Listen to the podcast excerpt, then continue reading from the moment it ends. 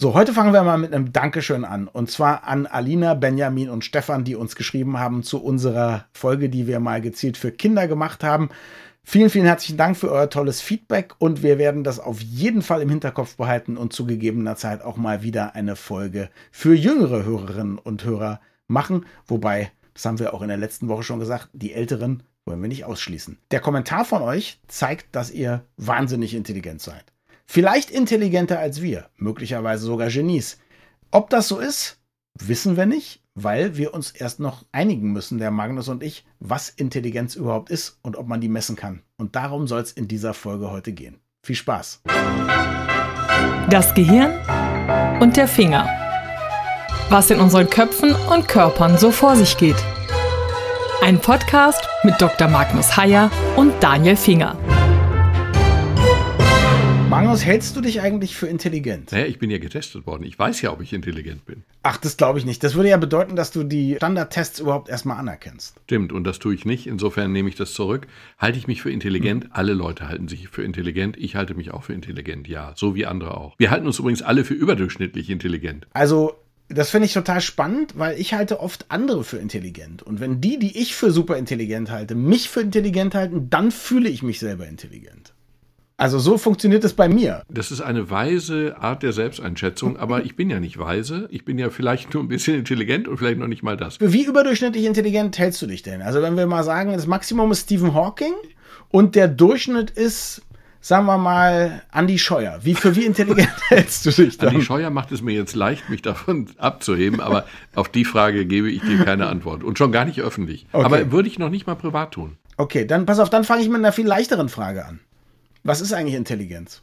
Ja, Intelligenz ist ja einfach hoch umstritten, nicht? Also Definition, Intelligenz ist, was der Intelligenztest misst. Glauben wir daran? Naja, also ist das relevant, was er misst? Er misst Gedächtnis, er misst Abstraktionsvermögen, er misst geometrisches Abstraktionsvermögen, er misst Zuordnung, er misst schon einige Fähigkeiten, die hilfreich sind. Aber er ist natürlich auch ganz stark gesellschaftlich geprägt. Also wenn du mit dem Intelligenztest, mit unserem Intelligenztest bei irgendwelchen Naturvölkern aufschlagen würdest, das wäre dann, glaube ich, unfair. Wir würden gut abschneiden, die schlecht und das ist dann einfach nicht realistisch. Also ich sag dir mal, was ich von Intelligenztests halte und du kannst mir ja sagen, ob meine unqualifizierte Laienmeinung, dieser Fachmeinung von jemandem, der auch so einen Test schon mal zweimal. gemacht hat, also richtig gemacht hat, so zwei, zweimal gemacht hat, musst du es wiederholen? Zweimal hintereinander und und so. dadurch habe ich feststellen können, wie stark man sich verbessert, wenn man das Prinzip verstanden hat. Genau darauf wollte ich hinaus. Also ich habe nur mal mir diese Übungen angeguckt, die dafür da sind. So ungefähr könnten Intelligenztests aussehen und so. Und das Erste, was mir aufgefallen ist, da gibt es Sachen, die aus meiner persönlichen Neigung und aus meinem beruflichen Training her und so weiter für mich absolut trivial sind. Also ich bin auch jemand, der in Scrabble gewinnt und in irgendwelchen Spielen, wo es darum geht, verbal irgendwas zu erklären und so, weil ich einfach in diesen Sprachtests, dafür muss ich überhaupt nicht üben, da rocke ich mhm. alles durch. Dann ist es so,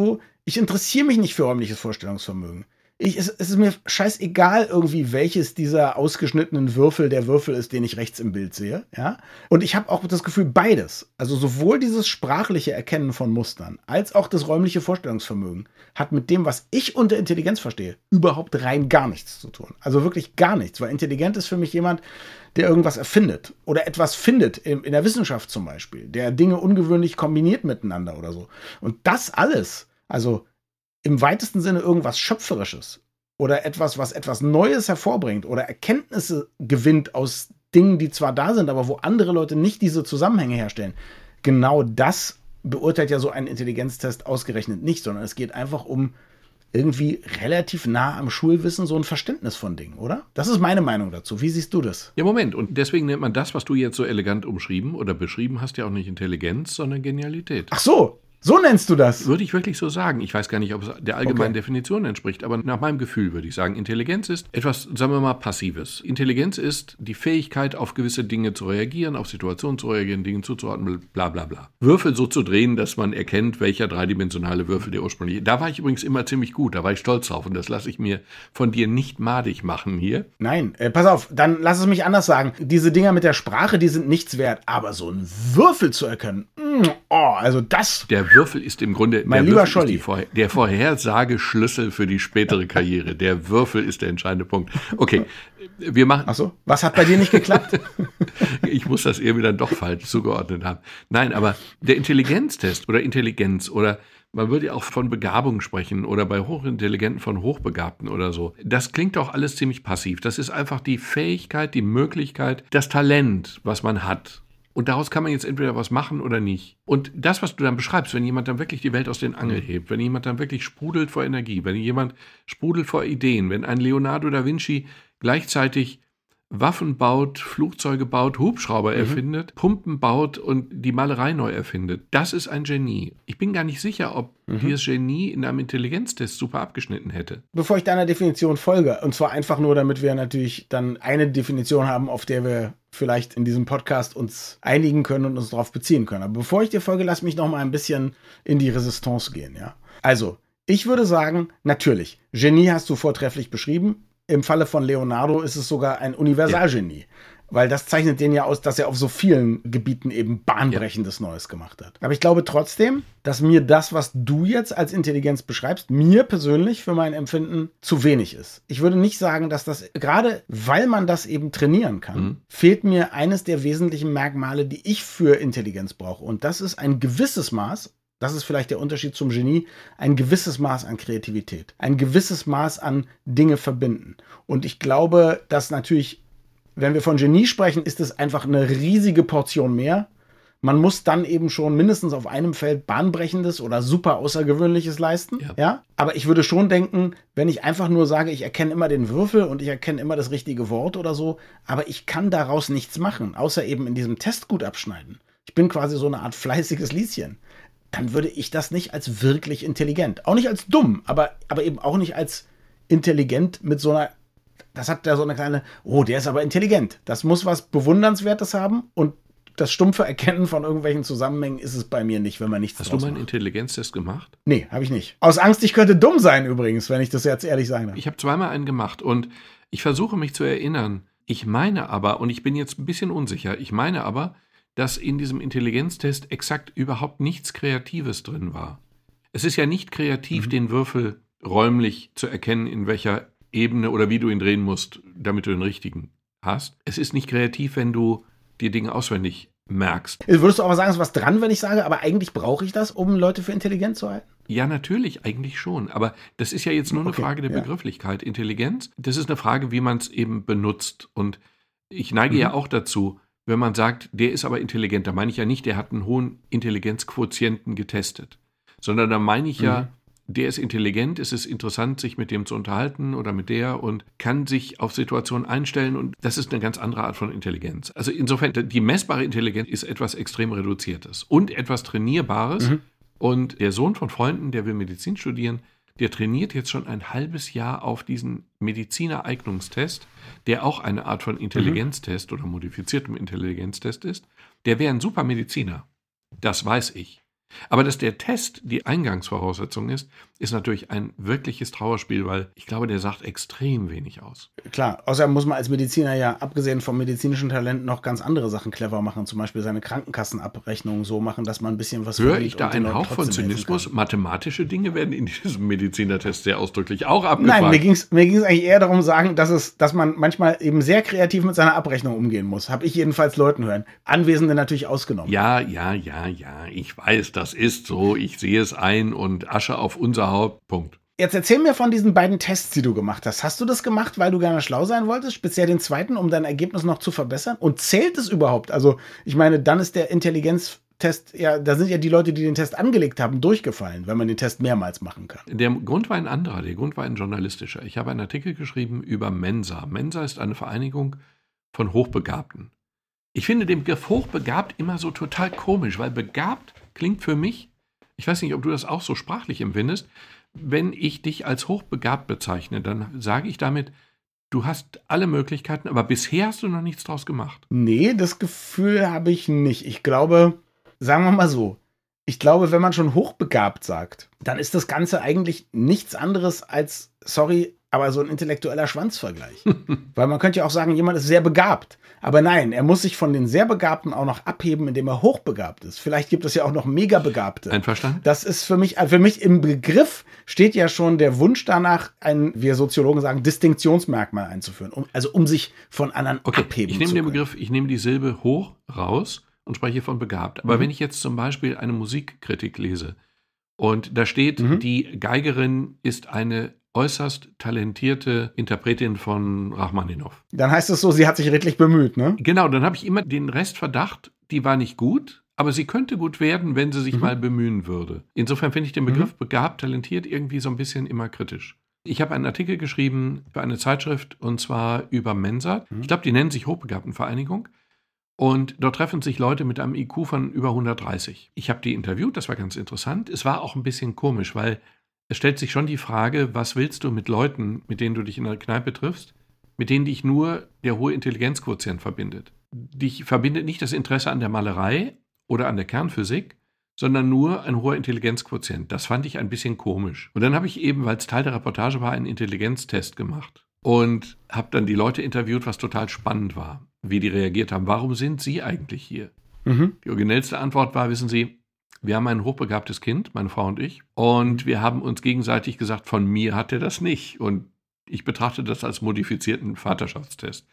War ein Scherz, wow. war ein Scherz, aber es war ein origineller Scherz. Ja. Und dann habe ich diese Zahl von 130 natürlich nicht gerissen, ganz ärgerlich. Und dann darfst du nochmal einen Trostlauf machen, was ganz lustig ist. Und das wollte ich natürlich machen, um zu sehen, wie stark verbessere ich mich. Und dann habe ich mich verbessert und das war natürlich eigentlich komisch, auf welche Punktzahl? Über oder drunter? Sag ich nicht. Und das war eigentlich komisch, weil. Also drunter.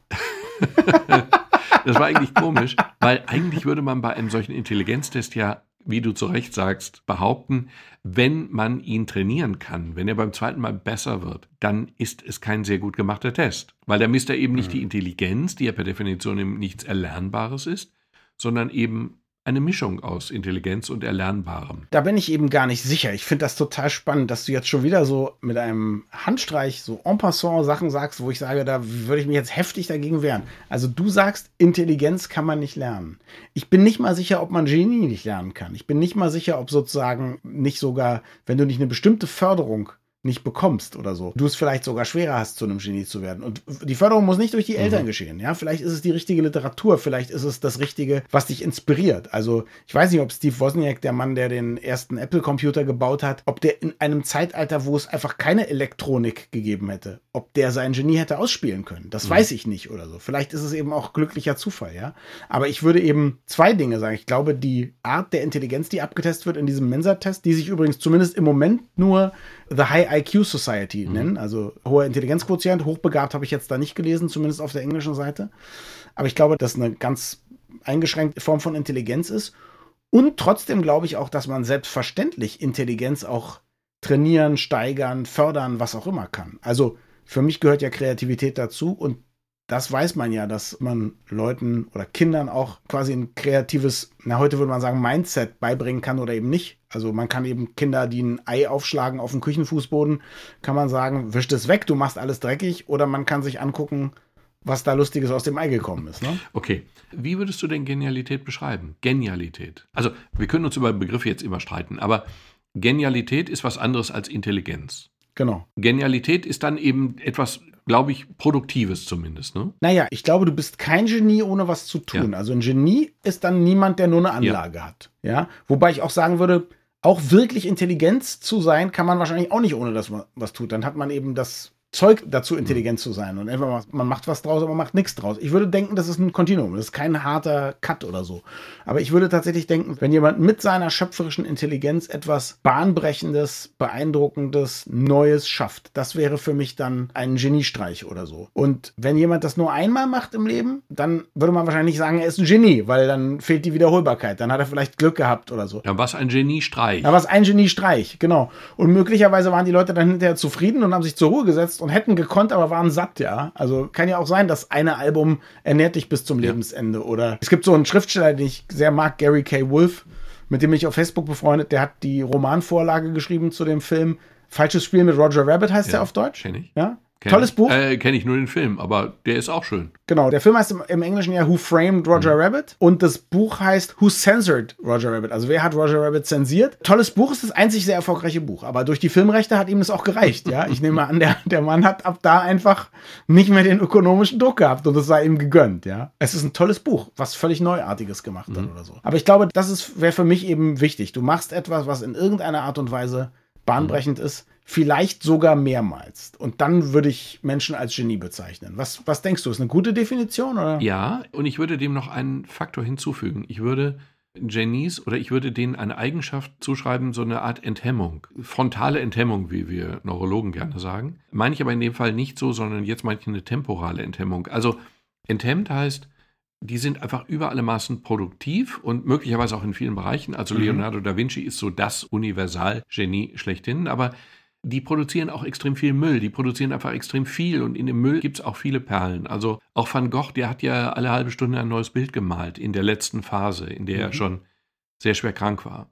Und das Interessante daran ist, dass man könnte sagen, ein, ein enthemmtes Gehirn. Wir haben normalerweise haben wir mhm. eine Nanny im Kopf. Also die Nanny heißt Schläfenlappen. Das ist einfach Temporallappen. Das ist einfach ein Bereich im Gehirn, mhm. der so ein bisschen deine Impulsivität kontrolliert. Das ist auch ganz gut, weil sonst springst du über Tische und Bänke als Kind und also Nanny ist jetzt auch irgendwie so ein böser Begriff, aber diese Nanny kontrolliert so ein bisschen, dass du nicht über Tische und Bänke gehst.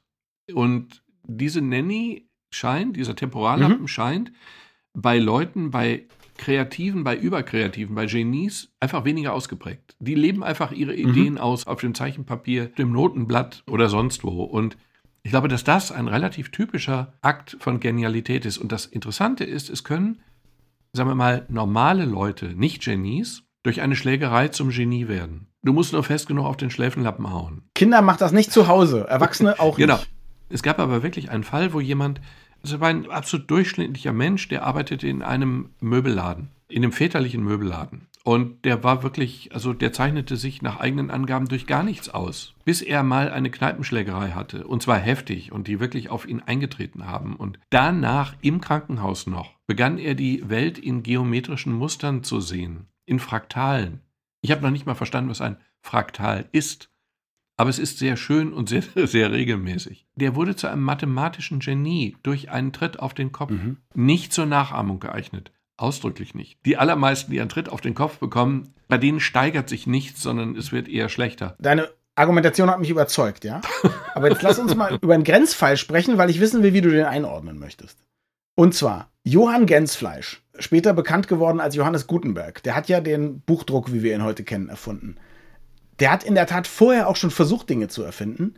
Aber ich bin nicht sicher, ob es eher ein großer Hang dazu war, Geschäfte zu machen also ob er eher so unternehmerisch tätig war oder ob es wirklich ein so ein Genie als Serienerfinder war. Also was er erfunden hat, zum Beispiel bevor er den Buchdruck erfunden hat, in Aachen wie in vielen anderen Hochburgen des Katholizismus, damals wüteten ja Krankheiten in ganz Europa und so weiter und so fort war es den Leuten super wichtig, zu bestimmten Tagen Prozessionen und so Reliquien anzuschauen, weil angeblich, wenn man die Reliquie erblickt, gibt es heilige Kräfte, die walten können, die dich heilen können, schützen können und so weiter und so fort. Und weil aber ich muss als Katholik ganz kurz intervenieren. Wir wollen doch eine gewisse Präzision auch im Reliquienkult. Ich habe lange in Köln gewohnt. Köln ist die Stadt der Heiligen Drei Könige, aber mhm. nicht nur. Beim mhm. heiligen Gerion zum Beispiel, du musst mhm. in einen gewissen Kontakt treten. Es reicht zum Beispiel aus, unter, unter dem Reliquienschrein herzugehen. Lass mich auf Folgendes hinaus. Also im Mittelalter meinten sie, man müsste die erblicken. Und das Problem war, dass damals so viele Leute in den Dom drangen, dass die Leute, die hinten standen, nicht sehen mhm. konnten. Und das ist deshalb wichtig, weil die Erfindung von Herrn Gensfleisch, also alias mhm. Johannes Gutenberg, war eine Art Teleskop, oben angebracht oder ein Periskop mhm. vielmehr, also eine Konstruktion mit Linsen angebracht an einer kleinen Holzkiste. Und die Idee war, dass durch die Linse sozusagen der Anblick der Reliquie in das Kästchen fällt, man dieses Kästchen zu Hause aufmachen kann und dann, wenn man in das Kästchen hineinguckt, die Wirkung der Reliquie auf dich wirkt, obwohl du sie nicht mit eigenen Augen gesehen hast. Ich weiß nicht, wie viel er davon verkauft hat, aber das war seine erste große Erfindung. Danach hat man ewig nichts mehr von ihm gehört und dann hat er eben irgendwann diese Idee gehabt, möglicherweise Pressen zu benutzen und einzelne Buchstaben zu kombinieren, um wiederverwendbar Buchseiten zu machen. Das, was die Angelsachsen ja auch Movable mhm. Type nennen. Das ist ja eigentlich mhm. seine große Erfindung, dass man nicht eine Vorlage machen musste pro Seite, sondern immer wieder neu diesen Bleisatz kombinieren mhm. konnte und so. Er hat ja dann so viel Geld sich bei Investoren holen müssen, dass er am Ende von seiner Erfindung praktisch nichts mehr verdient hat, weil er alle Anteile mhm. weggeben musste. Was übrigens heute ja vielen Startups auch passiert ja. und so. Also zwei Erfindungen, nicht reich geworden damit, nicht enthemmt irgendwie sein ganzes Leben irgendwas erfunden, würdest du den trotzdem als Genie bezeichnen, allein wegen der Güte der Erfindung oder wegen den Konsequenzen, die seine Erfindung naja, hatte? Über die erste reden wir jetzt mal nicht. Zumal die auch theologisch ganz kritisch ist, ehrlich gesagt. Das war, das war nicht mein Punkt. Theologisch ganz kritisch ist. Ähm, aber Ja. die zweite, das, was ich als Genie empfinde, ist halt eben diese Fähigkeit, quasi einen, einen, einen produktiven, einen kreativen Prozess sprudeln zu lassen. Und das Interessante ist, der sprudelt bei vielen Leuten ja über ganz viele verschiedene Kanäle. Also Gutenberg oder Gänz, Gänzfleisch, sagst du, Mhm. ist jetzt ein ungewöhnliches Beispiel mit der Sein bürgerlicher Name, Johann Gensfleisch. ist ein ungewöhnliches Beispiel, aber es gibt ja Genies, die wirklich dann plötzlich in ganz verschiedenen Bereichen, also Thomas Jefferson, der dritte Präsident der Vereinigten Staaten, der war ja nicht nur ein genialer Politiker und ein Botschafter in ich, irgendwo in Europa, in Paris oder so, amerikanischer Botschafter, der hat den Blitzableiter erfunden und viele, viele andere Dinge. Und der Erfinder des Fischerdübels, äh, ein Deutscher, glaube ich, der hat auch zahlreiche, also die, die, die haben alle hunderte von Patenten, weil sie wirklich in ganz vielen Bereichen völlig neue Dinge erfunden haben. Und das ist das, was ich eben als Genialität bezeichnen würde. Wärst du ein Genie, hättest du gewusst, dass es nicht Jefferson war, sondern Benjamin Franklin. Aber ansonsten war Nein, das ist richtig. ja der Unterschied. Das macht den Unterschied zwischen Genie und Wissen aus. Ach so. Wäre ich wissend Okay. oder gebildet, wie wir sagen, dann hätte ich das gewusst. Kam mir komisch vor, aber ich dachte, ich sag's mal so. Ich fand das spannend, ja, wie du das siehst mit dem, mit dem Gutenberg. Ich bin da auch nicht sicher, ja. Zu dem, was du beschreibst, gehört ja so eine gewisse Maß- und Grenzenlosigkeit, nenne ich es mal. Und ein Mensch, den ich für einen sehr genialen Schriftsteller halte, Robert Heinlein, amerikanischer Science-Fiction-Schriftsteller, der hat mal gesagt, Genies machen mit vielen Dingen, vor allem aber in Sachen Sex, immer ihre eigenen Regeln. Ist da was dran? Also bei vielen Biografien von Genies, von, was weiß ich, Salvador Dali, Ray Charles, Mozart und so weiter, die neigen ja auch zur sexuellen Ausschweifung. Ja, das würde ja mit meiner Enthemmungsthese durchaus einhergehen. Ja, absolut. Also insofern würde ich dem neurologisch nicht widersprechen. Aber sonst habe ich dem nicht. aber du hast auch noch keine Recherchen gemacht. hab ich, da liegen mir keinerlei. Es gibt übrigens noch eine ganz putzige Drehung, eine putzige Drehung. Du, Mhm. der du in den Intelligenzquotienten so übermäßig verliebt bist oder verliebt scheinst. Ich? Es gibt, wenn du, wenn du, wenn du eine Gruppe von Leuten nimmst, Kindern nimmst, die eben im Intelligenzquotienten super abschneiden, die wirklich hochbegabt, höchstbegabt sind, ganz oben, so richtig. Und das hat man auch gemacht mit großen Gruppen. Dann kommen da tendenziell eigentlich wenig Genies am Ende raus. Weniger Genies als bei denen, die zwar auch ziemlich klug sind, aber eben nicht so ganz super oben klug. Das heißt, es gibt noch Hoffnung für dich. Für uns gibt es noch Hoffnung, auch für die Hörer, denn Ich habe, ey, ich habe keinen Test. Weißt du warum nicht? Wenn ich keinen Test mache, könnte ich immer noch weit über 130 Liegen. Aber vielleicht liege ich ja auch über 130 und ich sag's nur nicht, weil ich mich scheinbar bescheiden geben will. Der Punkt ist nur, dass Leute, die eine richtig hohe Intelligenz, eine Superintelligenz hat auch das Problem, dass man in der Regel, dass diese Überflieger auch zu viele Interessen haben. Die fokussieren sich nicht auf eine kleine Sache, sondern die kriegen einfach ihren Geist nicht so eingefangen, dass sie sich nur dem Schachspiel widmen. Deswegen findest du auch unter Schachgroßmeistern, das ist ja das Bild von Intelligenz eigentlich, Schach, Genialität. Nee, sorry, alles, was ein Computer besser kann als ein Mensch, kann nichts mit Intelligenz zu tun haben. Darüber streiten wir mal separat und heftigst. Okay, und einverstanden. heftigst. In der Normalbevölkerung, wie bei mir, gilt ein Schachgenie als hochintelligent. Und das Interessante ist, dass die, das sind nicht die super hochintelligenten, sondern die ziemlich intelligenten, weil die sich ja relativ früh Mhm. auf einen Bereich fokussiert haben, den sie dann nicht wieder verlassen haben. Das Genie ist eher einer, der, der dann eben in vielen Bereichen unterwegs ist. Lass mich so sagen, in diesem Fall setzen die nicht ganz so intelligenten, die hochintelligenten Schachmatt. Ja, Moment, das ist, da, das kann ich so unterschreiben. Und wenn du den Satz jetzt wirklich spontan gebildet hast, dann holla, das ist schon fast genial. ich, ich schneide halt bei diesen Wortdingen auch immer gut ab, habe ich ja schon erzählt. Aber deswegen so beeindruckend ist es nicht. Für mich ist es quasi mein täglich Brot. Aber jetzt lass uns noch zumindest eine Sache anreißen. Und vielleicht ist das ja auch besser als separates Thema nochmal geeinigt. Aber es gab ja vor ein paar Jahren dieses bahnbrechende emotionale Intelligenzthema. So, jetzt geht's eben nicht mehr nur ums Hirn, sondern jetzt sprechen wir auch über Sensibilität, Einfühlungsvermögen in anderen Menschen zu lesen und so weiter und so fort. Ich weiß nicht, ob es einen emotionalen Intelligenzquotienten auch gab und so. Ich glaube ja. Ist diese, ich nenne es jetzt mal Empfindsamkeit und Empathie, ist das was, was du sagen würdest, das gehört eigentlich in eine saubere Definition von Intelligenz hinein? Ist das nur so eine so ein Begriffstrick, um da anzudocken. Wie siehst du das? Habe ich mir nie darüber Gedanken gemacht, möchte ich auch nicht keine kluge Antwort darauf geben, weil ich sie einfach nicht habe. Aber dass man jetzt immer von emotionaler Intelligenz spricht, scheint mir so ein bisschen doch so ein Begriffstrick zu sein.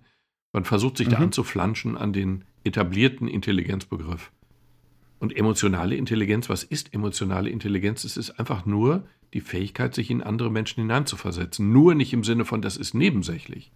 Aber das ist ja nichts, was man eigentlich wirklich seriös testen kann. Das ist etwas, was man vernünftigerweise einigermaßen hat. Einige haben es allerdings überhaupt nicht. So wie man wahre Intelligenz, die mit Kreativität gepaart ist, eigentlich auch nicht messen kann? Würdest du so sagen? Ich würde sagen, zumindest gibt es noch keinen anerkannten Test dafür. So muss man es sagen. Ob man es kann oder nicht, ist, man müsste zumindest eine Menge Hirnschmalz reinstecken, um das zu entwickeln. Genau, und vielleicht lässt sich Kreativität auch gar nicht so in einem Test befriedigend testen, weil Kreativität vielleicht auch einfach zu vielfältig ist. Was ist denn Kreativität? Ist Kreativität der elegante Umgang mit Noten? Vielleicht oder unter anderem.